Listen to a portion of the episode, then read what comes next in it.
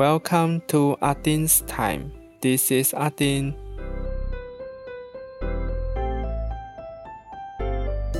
今天这集呢，我分成两集来录，因为我发现如果一天内做完一集的话，像过去两个星期我会做的黑黑串，我会苦，所以呢，就分两天来弄，就比较轻松一点。好，就来开始吧，进入今天的阿丁看天下。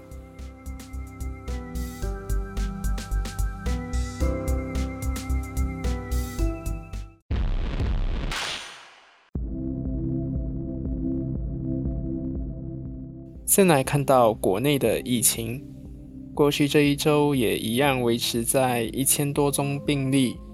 三月二十九号的九百四十一宗确诊病例是二零二一年最低的记录，痊愈人数呢也是偏少，只有三月二十七号、四月一号和二号是多过确诊者的。截至四月二号的中午十二点，我国单日新增一千两百九十四宗新病例，一千四百四十二人痊愈，五人死亡。累计病例从上星期的三十三万九千四百零四十三宗，来到三十四万七千九百七十二宗，全人数从三十二万三千九百二十五人。来到三十三万两千四百四十三人，死亡人数从一千两百四十九人来到一千两百八十三人，活跃病例从一万四千两百六十九宗来到一万四千两百四十六宗。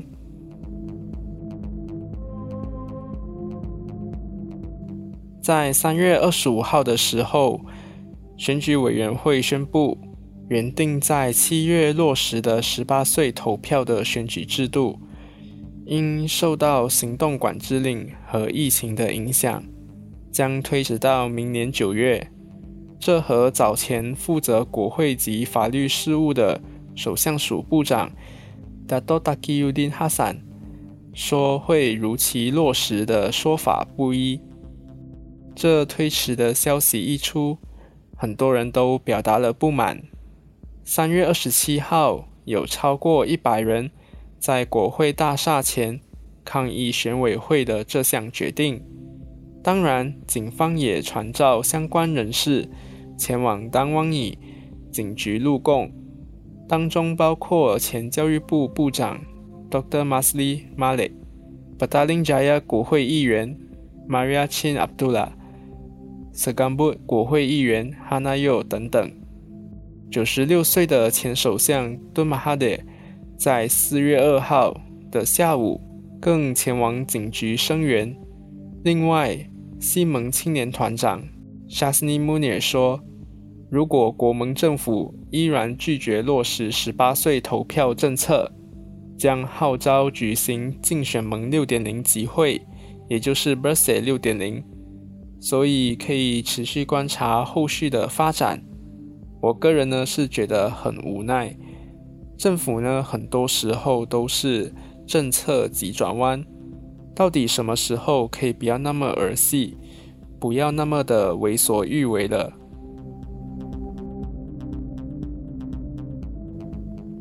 那之前被指没有提供符合四四六法令的员工宿舍，而在霹雳怡保地庭。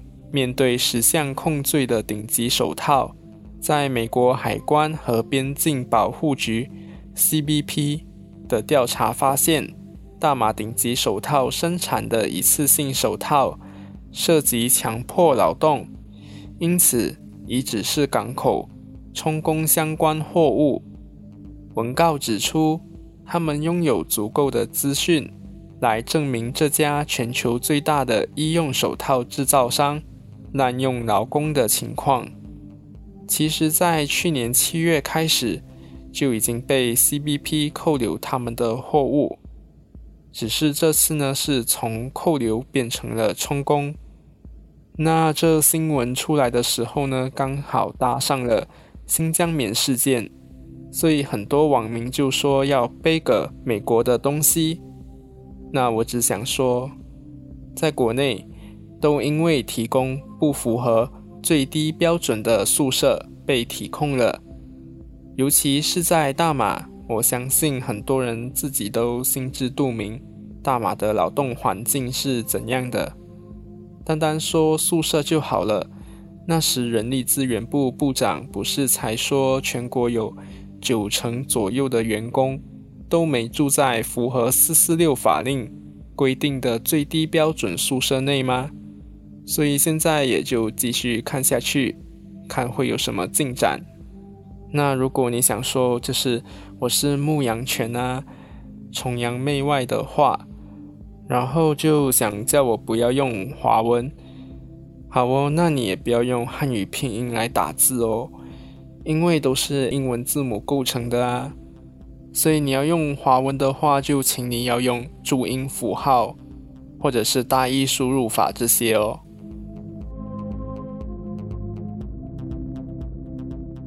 堵住全球最重要的运河之一的长次号。从二十三号卡到二十九号的涨潮期，终于脱困了。目前在大苦湖进行调查和检视船的情况。运河管理局方面说，如果调查顺利，也就赔偿数额达成协议的话，长四号就可以继续航行。但是如果损失赔偿问题提交到法院，长四号。及其所在的货物呢，就不被允许离开埃及。外媒就指出，埃及政府打算提出十亿美元的赔偿。日本船东呢，则在伦敦高等法院向长荣海运提告。长荣方面呢，则说应该要由船公司来负责，所以看起来呢，应该是会闹上法院。但凡事都有可能发生，所以就让我们继续看下去吧。那么，因为这起事件呢，截至三月二十八号，至少有四百五十三艘船是等着通过苏伊士运河。此外，也影响了美国军舰的通行。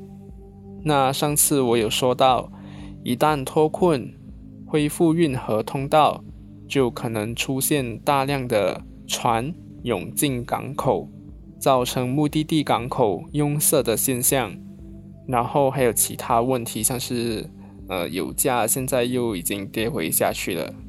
但总的来说呢，长四号已经脱困，不再卡着河道，已经是一件大好的事情了。至少呢，现在塞船的都已经可以通过运河了，不像之前的大停摆，大家都一起停下来。但后续的影响呢，还是有待继续观察的。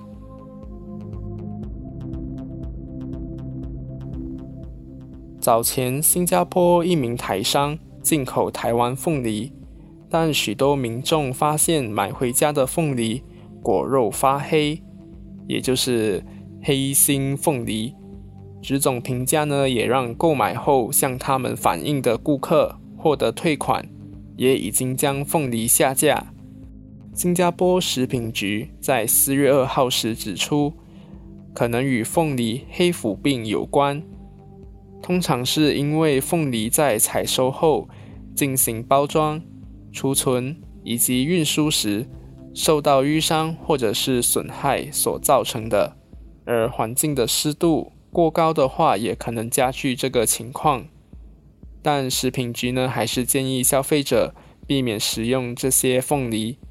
那么台湾农委会方面呢，则回应是凤梨回温导致糖化代谢异常，提醒经手的每一环呢都要注意温度的管控。那说了台湾的凤梨，就要说到刚刚台湾发生的一起重大事故——台湾泰鲁格号四零八班次的列车。那么因为各媒体的数字不同。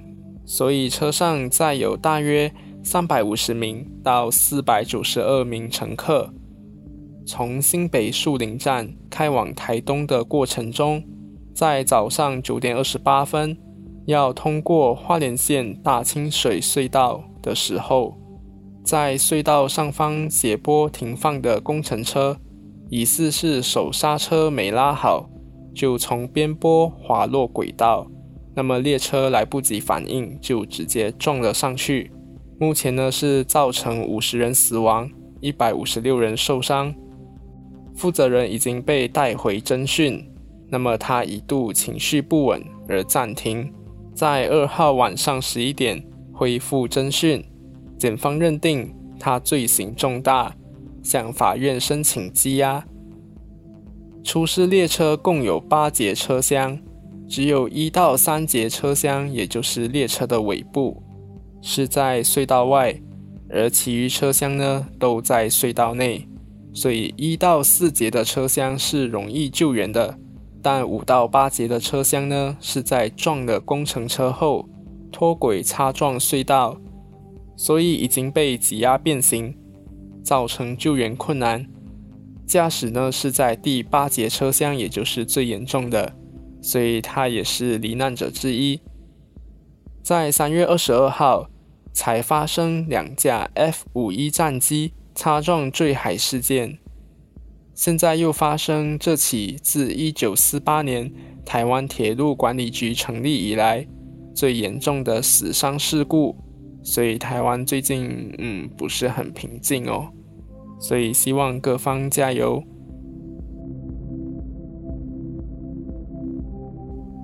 接下来关注缅甸，缅甸示威已经造成五百四十三人死亡，三千多人被捕。缅甸全民盟宣布要颁布一份新的临时宪法，叫做《联邦民主宪章》，要来废除现在这部偏袒军方的宪法。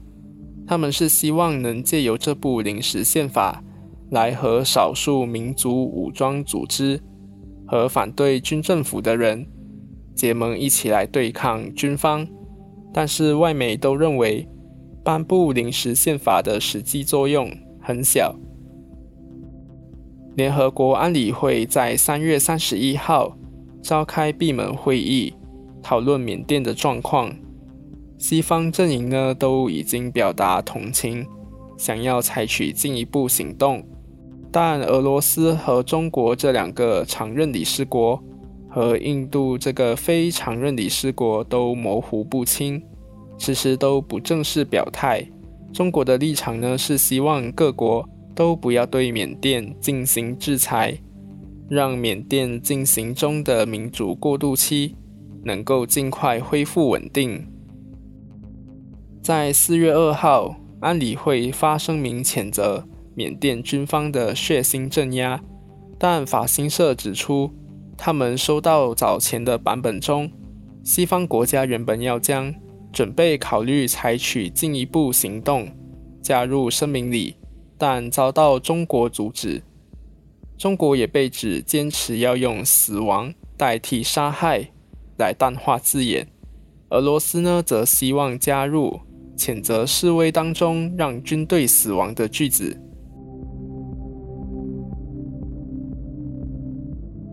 那也来更新一下四十七名民主派人士。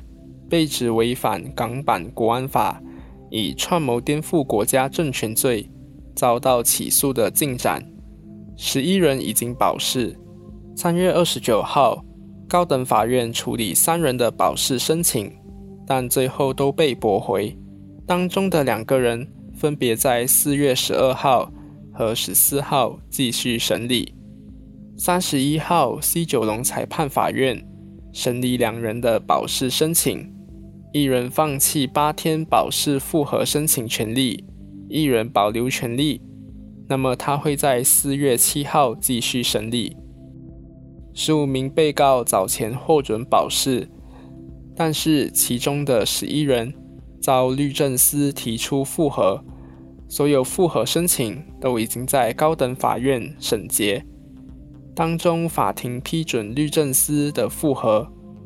三个人之中有两个人依旧获得保释，那有一个被拒绝的呢，就是伍建伟，因为他被认为有清晰的决心实现香港独立，因此撤回他的保释，继续还押。另外两个人是黄碧云和郑达宏，他们分别因为不支持蓝超而遭到骚扰，和已经没有影响力、有效的做危害国家安全的行为为由，所以保释仍被批准。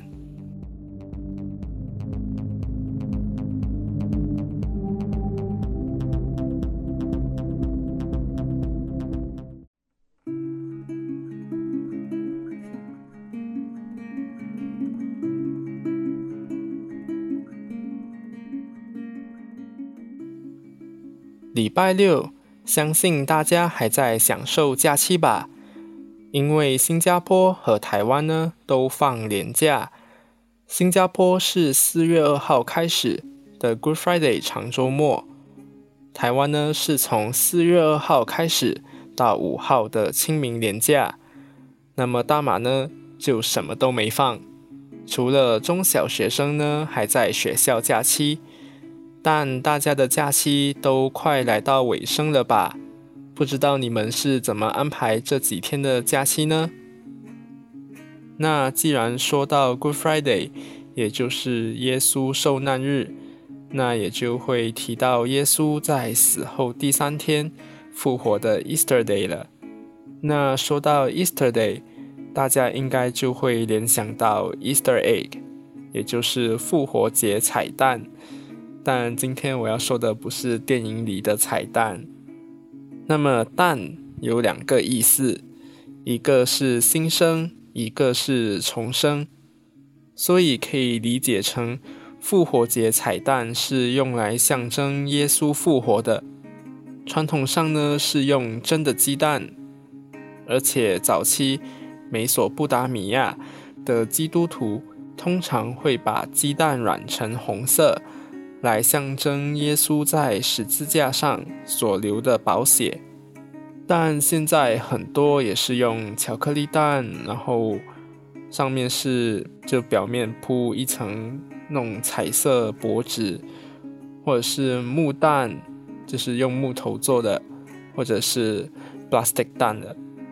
那我不知道你们是有没有画过彩蛋？呃，我本身不是基督徒。但是小学的时候，美术课老师有给我们用水彩或者是 poster color 来画彩蛋，而且呢，我们也都是拿真的鸡蛋来画。老师应该是怕我们放在书包，如果压烂的话，不管是老师、家长还是我们自己，应该都会崩溃吧。所以我印象中呢，是老师叫我们在鸡蛋比较圆的那一端戳一个小洞。让里头的蛋液流出来，就带鸡蛋壳来学校画。那我忘记是几年级画了，但我还是有一些印象。记得那时是画了三粒蛋，有一粒呢是我特别喜欢的，因为我画了圣诞树，然后树上面呢有星星，然后天空呢我是涂深蓝色，然后画成星空。其他两个呢，我就真的记不起来是什么样子了。但后来三粒彩蛋呢，应该都是丢掉了，因为对我这种破坏王来说呢，就算留下来，肯定也是会被我弄坏的。所以印象中是没弄坏过，所以应该就是觉得很难收，因为鸡蛋壳容易碎嘛，所以就丢掉了。所以我的东西呢，有留着的。美术作品方面，就是除了是在纸上画的，不然的话，基本上都已经是丢了。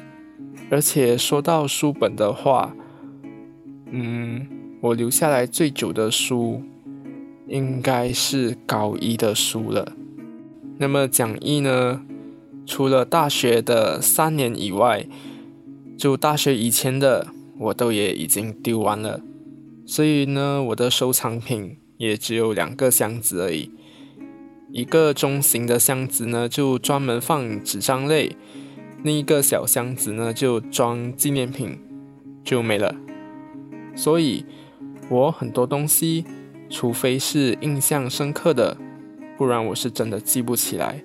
所以有一句话就是：“东西一消失，相关的记忆也会跟着消失。”是真的会发生的。但我也不是说全部东西都要留着，然后就变成像回收站这样，没有那么夸张。就看那个东西对你来说有什么意义吧，就你自己要取舍。好，那说完了 Good Friday 和 Easter Day，接下来就说清明吧。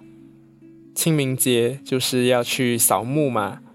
那扫墓对我来说呢，真的是超级累的。原因是什么呢？我等下就会说。那不知道你们扫墓了没？通常是过了农历十五过后，就可以开始扫墓了。所以今年来说呢，三月二十八号开始，你就已经可以去扫墓了。那我家呢是选在四月四号正日那一天来拜祖先，但没去骨灰塔和义山扫墓，而是选择在家里拜拜。这是为什么呢？因为我这里的相关管理层是有定出 SOP，就包括人数限定和时间限制。如果你只是拜几位祖先就好了。那这个 SOP 呢，对你来说是没什么影响的。但依照过往的经验，每次我们出门到回来的时间都是超过一小时。因为祖先们的坟墓或者是灵位，虽然是同一个管理层管辖的，但都在不同的地方，所以很像一开始和爸爸的其他兄弟姐妹一起在义山拜太公。接下来就去骨灰塔拜太婆，然后去拜爷爷和阿玛。接下来就散了。我们家呢就去拜外公外婆等等，至少算下来呢是会拜七位祖先左右。所以拜完回到家呢，一整个早上就已经不见了。所以不管管理层定下的人数限制。单单祭拜时间限制的四十五分钟到一个小时，对我家来说肯定是来不及的。所以这次呢，我们就说好在各自的家里一起祭拜祖先，当然也打过杯问祖先了。然后他们也说 OK，所以就没去骨灰塔和义山祭拜祖先们了。所以不知道你们今年是会去骨灰塔、义山等等的地方祭拜祖先吗？可以来和我分享。当然也可以分享你们制作的彩蛋。其实，在设计彩蛋的时候呢，是可以动脑、发挥创意的。所以可以趁这个假期来画彩蛋吧。好，感谢大家的加入。那我们下个星期。在同一个地方见，拜拜。